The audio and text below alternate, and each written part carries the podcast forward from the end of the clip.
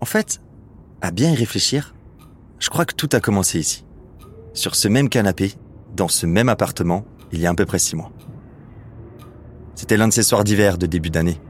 Euh, tu sais, ceux où il fait froid et humide toute la journée. Où le soleil s'est couché à 16 heures. Où, dès le réveil, t'avais déjà la flemme jusqu'à refuser un verre avec les potes après le boulot. Alors tu te perds sous ton plaid, sur Insta ou devant un docu Arte, et tu te mets à rêver. Rêver du retour des beaux jours, des sorties vélo, des ponts de mai et des soirées en t-shirt, alors que t'es en chaussettes de ski dans ton petit deux pièces dans le 17e appareil. Déjà à l'époque, je savais que je pourrais pas faire tout ce que je voulais. Un road trip au Canada, ce festival à Budapest ou cette virée à Bruxelles. Et si je partais moins, mais mieux. Moins d'avions, plus de trains. Moins longtemps, mais plus souvent. Le voyage plutôt que la destination, tout ça.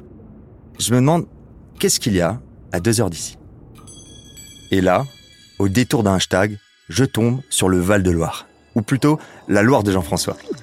Pour moi, la Loire, c'est des châteaux et des forêts. C'est déjà pas mal, tu me diras. Mais je m'attendais pas à des paysages aussi divers. Des eaux parfois tumultueuses, des couchers de soleil à faire pâlir la Thaïlande et... C'est une loutre que je vois? Ces clichés m'inspirent. Et si ma recherche d'évasion était l'excuse qu'il me fallait pour me remettre à la photo? Depuis que je suis devenu infirmier, mon appareil prend la poussière sur mon étagère. Sans trop réfléchir, j'écris un long message à Jean-François pour complémenter son travail. Il me répond direct. On commence à discuter, le courant passe bien. Je lui envoie une de ses photos. Et ça, c'est où? À côté d'Amboise. Tu viens? Salut, moi c'est Alex. J'habite à Paris, je suis infirmier et photographe à mes heures perdues. Cette année, je me suis fixé un défi. Partir un maximum à l'aventure à moins de deux heures de chez moi. Et de tous les endroits que j'ai visités, il y en a un qui m'a vraiment marqué, c'est le Val de Loire. Seul, avec des potes ou en amoureux, je me laisse guider par les paysages, les rencontres et mes envies du moment. Dans ce podcast, je reviens avec vous mes plus beaux souvenirs d'escapade.